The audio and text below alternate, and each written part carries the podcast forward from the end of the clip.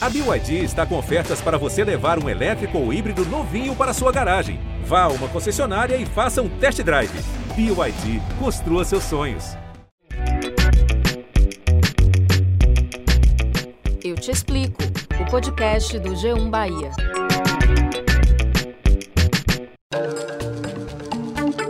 Olá, eu sou Valma Silva, editora do G1 Bahia. E eu sou Camila Marinho, repórter e apresentadora da TV Bahia. E esse é o Eu Te Explico, o podcast do G1 Bahia. Dois crimes de violência contra a mulher estão chamando a atenção na região de Feira de Santana. Uma mulher levou um soco do ex-companheiro em Araci e outra foi assassinada na varanda de casa. A Polícia Civil concluiu o inquérito sobre o caso do homem flagrado agredindo a então namorada em Ilhéus. Foram 11 socos no rosto. A polícia disse que vai intimar o homem que aparece num vídeo agredindo uma mulher no meio da rua aqui em Salvador. A vítima disse que tudo aconteceu porque não quis se relacionar com o homem e que depois de ser agredida ainda foi presa por desacato. São diversos os tipos de violência cometidas contra nós mulheres no Brasil e no mundo. As questões de gênero ainda não foram vencidas em nossa sociedade e tem sempre um lado que é vítima constante, o das mulheres. Assédio, discussão, ameaça, violência que mata diariamente. E quando a mulher é morta, todas morrem um pouco com ela. Um levantamento da Superintendência de Estudos Econômicos e Sociais da Bahia, em parceria com a Secretaria de Segurança Pública da Bahia e divulgado este ano, registrou um crescimento médio anual de 13,2% de 2017 a 2020 dos casos de feminicídio na Bahia. Em quatro anos, pelo menos 364 mulheres foram mortas na Bahia vítimas de feminicídio. Jassana veste uma camisa feita para homenagear a tia. Mariene Menezes de Oliveira tinha 36 anos quando morreu depois de ser atropelada pelo ex-marido em janeiro do ano passado, em Simões Filho. Foram dois meses entre o início das agressões e o feminicídio. Já o levantamento anual feito pela Rede de Observatórios da Segurança aponta que 181 mulheres foram mortas na Bahia apenas em 2020. Desse total, 70 foram vítimas de feminicídio, crime de ódio em que a mulher é assassinada em contexto de violência doméstica ou por misoginia, aversão às mulheres. De acordo com a rede, a Bahia lidera o homicídio de mulheres e fica em terceiro lugar no ranking de feminicídios. E já são 15 anos da Lei Maria da Penha, que prevê cinco tipos de violência doméstica e familiar contra a mulher: física, psicológica, moral, sexual e patrimonial. De lá para cá, tivemos até alguns avanços, como a sanção da lei do feminicídio pela então presidente Dilma Rousseff, em março de 2015. A lei aumentou a pena para quem mata mulheres por razões de gênero e também prevê pena maior para mortes decorrentes de violência doméstica e para os casos em que a mulher fosse assassinada estando grávida. Com isso, o feminicídio passou a ser agravante do crime de homicídio, além de ser classificado como crime hediondo. Para a polícia, Camila, é considerada questão de gênero quando o crime envolve violência doméstica e familiar, menosprezo ou discriminação à condição de mulher. Um documento de protocolo do feminicídio da Bahia foi assinado no final de 2020 para garantir mais rapidez e efetividade nas ações relacionadas à prevenção, investigação e julgamento de quem comete violência contra a mulher. E vale reforçar, Valma, nesse pouco tempo em que a gente está falando aqui sobre o assunto, infelizmente, uma mulher certamente está sendo vítima de algum tipo de violência.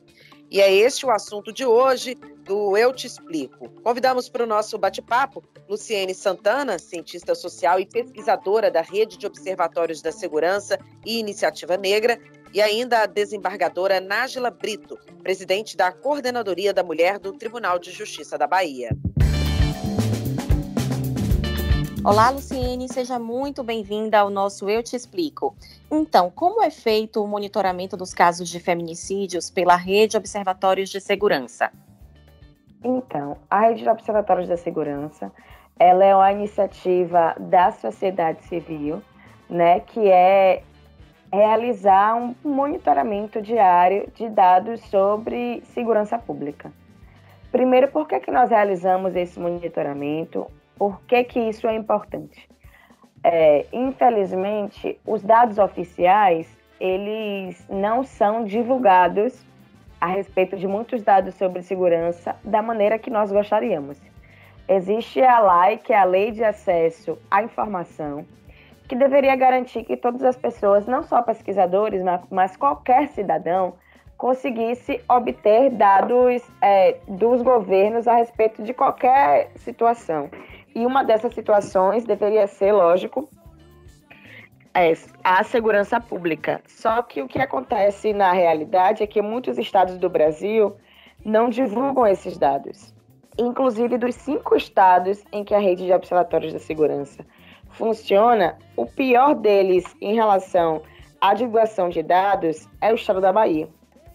Então, é, a gente entende que para entender a segurança pública, é necessário que a gente primeiro conheça a realidade local, conheça a realidade das ações, para que só assim a gente consiga é, entender e avaliar também essas políticas, né?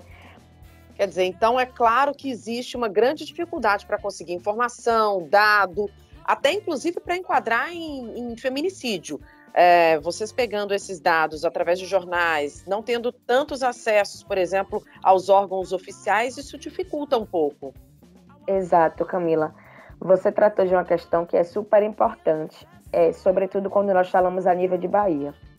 Porque no nosso relatório que nós lançamos, em, nós lançamos um agora no mês passado, é, com os dois anos de monitoramento da rede, e lançamos também um relatório em março, específico com, com dados de violência contra a mulher. E aí uma coisa que nós destacamos e que é interessante falar sobre a Bahia é que a Bahia lidera na, no, na rede de observatórios da segurança no número de homicídios de mulheres. Porém, é, quando nós divulgamos é, que o número de homicídios na Bahia é tão, é tão alto, pode ser que nesses homicídios existam feminicídios subnotificados. Por quê? Como a Camila falou, a gente precisa de mais informações para tratar a respeito dos casos, se foi feminicídio, se não foi que aí são duas questões é, bem, bem claras, bem específicas. Feminicídios são quando essas mulheres morrem por serem mulheres. Ou seja, existe um marcador de gênero muito forte nessa, nessa morte e uma relação da vítima com esse acusado ou, ou acusada. Então a gente entende que o, o, que o crime aconteceu, a, que foi o feminicídio, esse homicídio, através da motivação e da autoria do crime. Agora, Luciana, eu queria pontuar aqui, fazer uma observação, porque essa dificuldade ela começa ainda na delegacia, quando muitas mulheres vão até a delegacia para fazer uma queixa, para prestar uma ocorrência, e ali elas é, recebem já um julgamento por parte de um policial, de um delegado, que não considera aquilo como um caso de violência contra a mulher. Então, aí também há uma falha. Exatamente. Por isso que nós reforçamos a importância também do, atendimento das delegacias especializadas, no caso das DEANs. É, porque, por exemplo, uma mulher, muitas vezes, é, quando ela acessa uma delegacia, e não só uma delegacia, é, Camila, é, existe uma rede de atendimento às mulheres vítimas de violência. Então, nem sempre a delegacia é a primeira entrada de uma mulher que foi vítima de violência doméstica. Muitas vezes essa mulher procura a defensoria, muitas vezes a porta de entrada dessa mulher é um órgão de saúde, porque sofrendo da violência, ela precisou de atendimento médico e procurou esse órgão de saúde. Então, a gente considera também que a rede, a rede de atendimento à mulher vítima de violência, ela existe, só que ela, por exemplo, ela não é integrada. A rede não dialoga internamente. Agora você mencionou que aqui na Bahia existe uma dificuldade em conseguir os dados, inclusive a rede coloca o estado como o que tem mais entraves entre os outros estados que compõem né, a própria rede. Por que, que é tão difícil, então, conseguir essas estatísticas referentes ao estado da Bahia? Quais são as peculiaridades que nós temos aqui neste trabalho de pesquisa? Bom, primeiro, é, pensar em relação a isso é que informar gerar dados é um trabalho público que deve ser feito. Né? Então, em cada secretaria de Estado, né, de, deveria fazer a organização dos seus dados, tanto de orçamento, do que foi investido, quais são os equipamentos públicos, dados gerais. e que é, geralmente a gente consegue acessar esses dados públicos. Quando nós falamos, por exemplo, de atendimento à mulher, quando nós falamos de esporte, cultura e lazer, quando nós falamos de educação. Mas aqui na Bahia, o problema em relação a esses dados, a divulgação desses dados, é principalmente quando nós falamos de segurança pública. A SSP, ela divulga alguns dados abertos no seu site, que são os boletins de ocorrência, que ela sinaliza, inclusive, como principais boletins de ocorrência que são divulgados. Então, a gente não consegue entender qual a porcentagem de boletins de ocorrência é divulgado pela SSP. Luciene, até mesmo dentro de um contexto tão denso, tão difícil como é o da violência contra a mulher, existe uma estratificação social e racial. Como essas nuances são trabalhadas nas análises feitas pela rede, sobretudo aqui na Bahia, que tem maioria de negros em sua população? Então, sobre a questão é, de dados relacionados sobre cor e raça das vítimas, a gente utiliza sempre outras pesquisas também para dar base a esse material. Por quê? como nós trabalhamos com notícias de jornais, a gente só consegue identificar se essa mulher é negra ou pela imagem dessa mulher, vendo essa mulher e conseguindo identificar aquela negra, que ela é indígena, se ela é branca, ou quando essa informação tá, está contida nessa notícia. Então é muito difícil, em todos os estados existe também um silenciamento muito grande sobre essas informações que a gente tem muita dificuldade, né, a partir da falta dessas, dessas informações mais detalhadas, de trazer informações como cor, raça dessas vítimas. No caso de classe social, inclusive, isso é ainda mais difícil, porque a classe social da pessoa não está contida uma notícia. Mas a gente consegue sinalizar algumas informações importantes a partir do local de onde essa violência aconteceu. Por exemplo, se aconteceu em um território periférico, se aconteceu no interior do estado, se acontece majoritariamente na capital. E a partir disso a gente qualifica os nossos dados, né? Consegue dar maiores informações.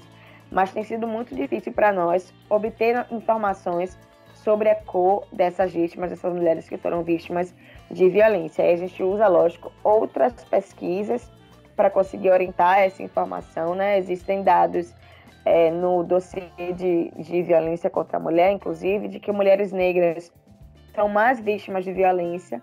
Porém, nós da rede de observatório no monitoramento temos dificuldade em, em, identificar essa, essa questão pela forma que o monitoramento é feito. Muito obrigada pela sua participação no nosso podcast, Luciene. A conversa agora é com a desembargadora Nájila Brito. Desembargadora, seja muito bem-vinda. No final do ano passado, teve o protocolo do feminicídio que foi assinado, serve para profissionais da polícia, da justiça, durante registro de queixas e investigações. Como é que isso tem funcionado desde então? É, esse protocolo do feminicídio foi feito a muitas mãos. Cada, cada participante de cada instituição, da Polícia Civil, da Polícia Militar, do Tribunal de Justiça, Ministério Público, Defensoria, é, construíram a sua parte.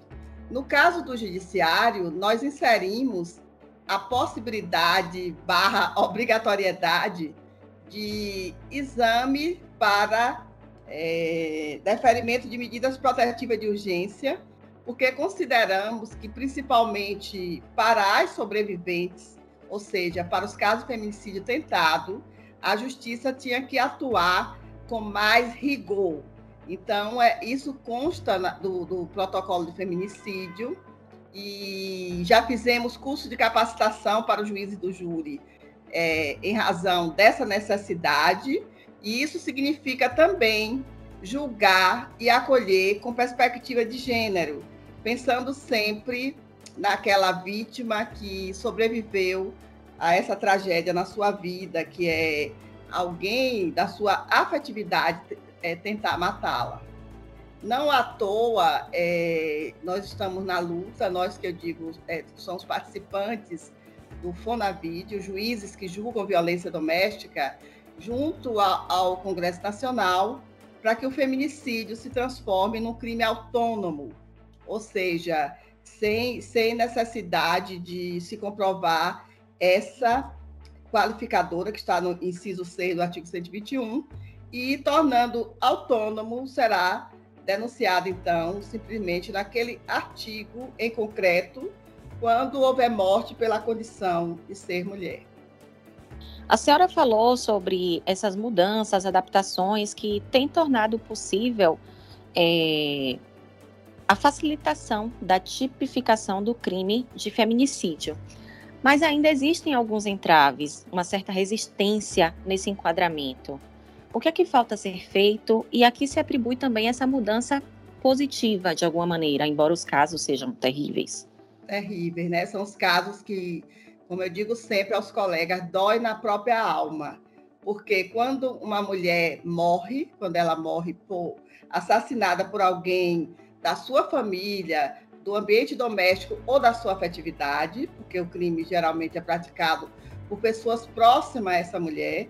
Então, nós, eu sempre digo que o Estado falhou. O Estado que eu digo é o Estado como um todo. O Estado que representa e deve representar, isso está no artigo 8 da Lei Maria da Penha, uma rede de proteção articulada para coibir é, essa violência tão crescente seja a União, o Estado, o município, como aquilo que a gente denomina Estado juiz, Estado promotor de justiça, é, enfim, todos os órgãos e a própria sociedade civil tem que participar dessa, dessa rede de enfrentamento à violência doméstica.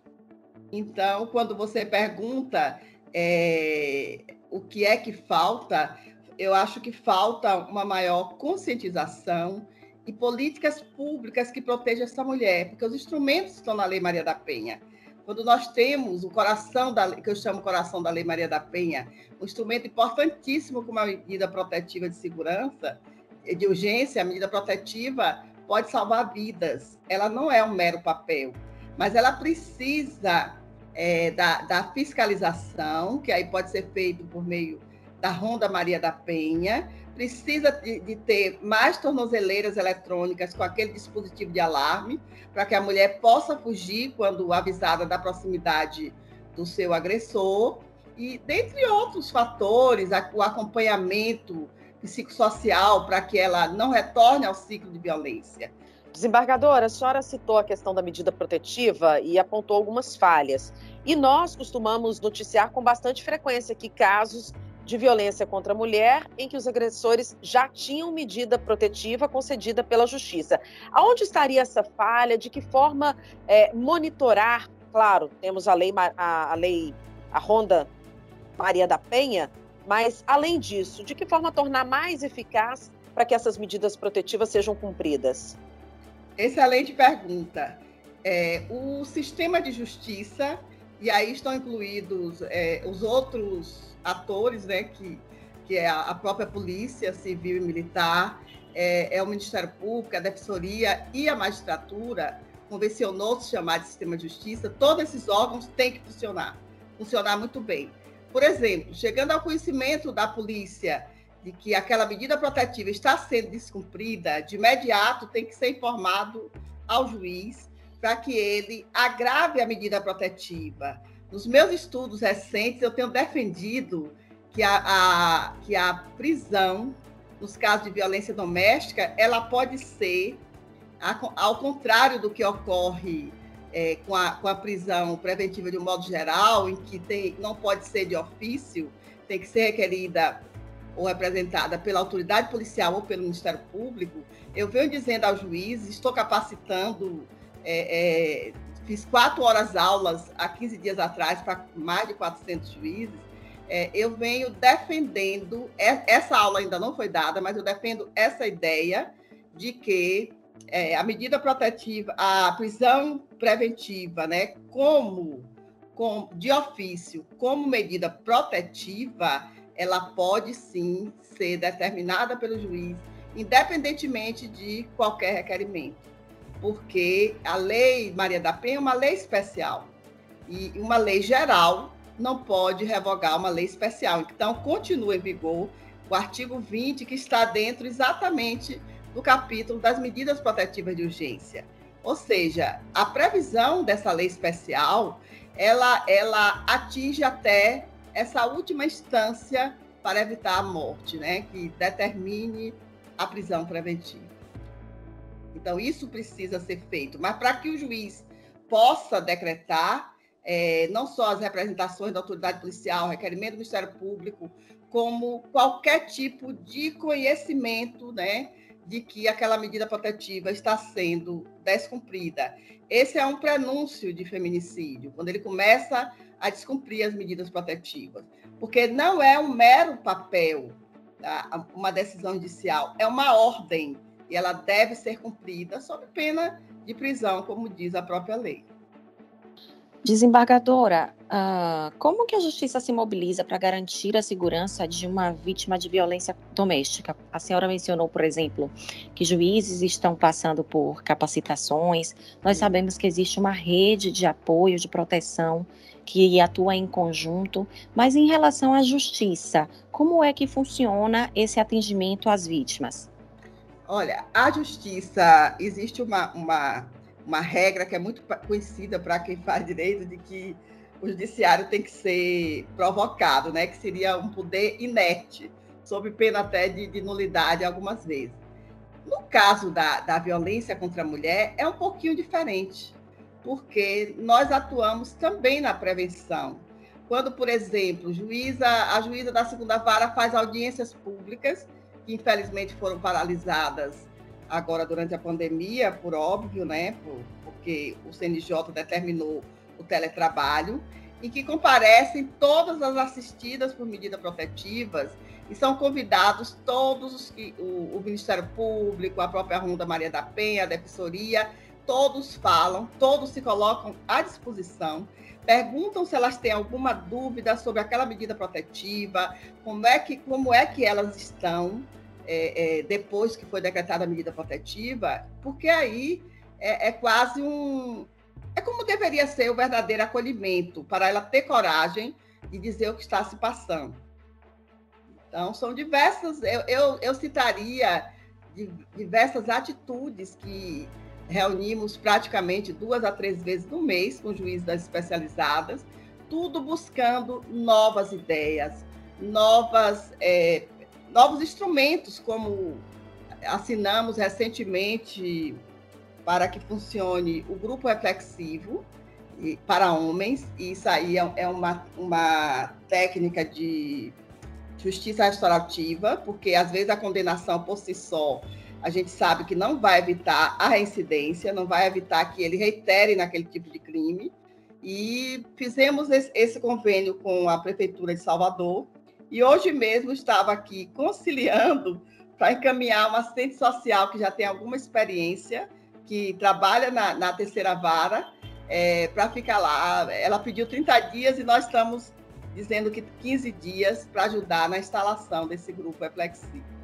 Desembargadora, mais cedo entrevistamos Luciene Santana, que é cientista social, pesquisadora da rede de observatórios da segurança e iniciativa negra, e ela apontou que uma das grandes dificuldades do observatório é conseguir dados uh, junto às autoridades de segurança. Eu queria que a senhora pudesse, caso tenha, uh, números da justiça em relação aos feminicídios. E eu estou dizendo isso em relação a casos julgados, assassinos condenados, desde a tipificação em 2015.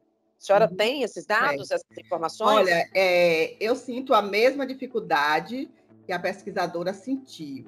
Aí, por exemplo, eu, eu consegui, até o ano do, do ano passado, isso pelo Tribunal de Justiça, ou seja, denúncias de feminicídio, foram 113. E esse ano, vocês vão até gostar do que eu vou dizer aqui. Quem me forneceu os dados foi o G1, eu fiz uma pesquisa pelas notícias do G1 e nós já temos 56 feminicídios. É muito crime, é, são números assim inaceitáveis, inaceitáveis. É, estamos falhando na, nessa segurança à mulher. E também posso afirmar, posso afirmar que na maioria dos casos de feminicídio tem havido condenações. Tem havido condenações. Mas vocês sabem como a, o nosso sistema da, de como é que funciona a lei de execução penal, né? Que, que se cumpre uma parte da pena em regime fechado, depois vai progredindo, enfim. É, é por isso que a gente busca tantos outros instrumentos como esse do, dos grupos reflexivos, para quê? Porque a gente tem certeza de que só a pena não basta para evitar essa coisa tão absurda que é, é, essa cultura patriarcal que nós temos, essa herança né, de misoginia, especialmente em relação às mulheres periféricas, às mulheres negras, às mulheres do campo, as indígenas, nós vemos que, que é uma coisa assim absurda e, e o Estado tem que penetrar nessas áreas. Desembargadora Nájila Brito, muito obrigada pela sua contribuição. Parabéns por ser força nessa luta, né, é, de combate à violência contra a mulher e principalmente força para que a justiça seja cumprida na sua totalidade. Muitíssimo obrigada. Eu que agradeço. Eu acho que a, que a imprensa, de um modo geral, e o G1, aqui eu, eu digo que, que, é fonte de pesquisa minha, como falei, é, ajuda bastante nessa luta. Muito, muito. Sejam ativistas mesmo, mostrem os problemas, porque a gente vai, a obrigação nossa, nós que somos servidores públicos, é tentar resolver. Muito obrigada. Para você que nos acompanhou até aqui, nosso muito obrigada e até a próxima edição do podcast Eu Te Explico. Lembrando que se você sofre algum tipo de violência ou conhece alguém nessa situação, denuncie. O telefone é o 180. A sua parte é fundamental para que a gente não tenha mais casos de violência. Eu te explico. O podcast do G1 Bahia. Produção e apresentação: Camila Marinho e Valma Silva. Edição: Márcio Souza. Coordenação: Danuta Rodrigues. Gerente de jornalismo: Ana Raquel Copete.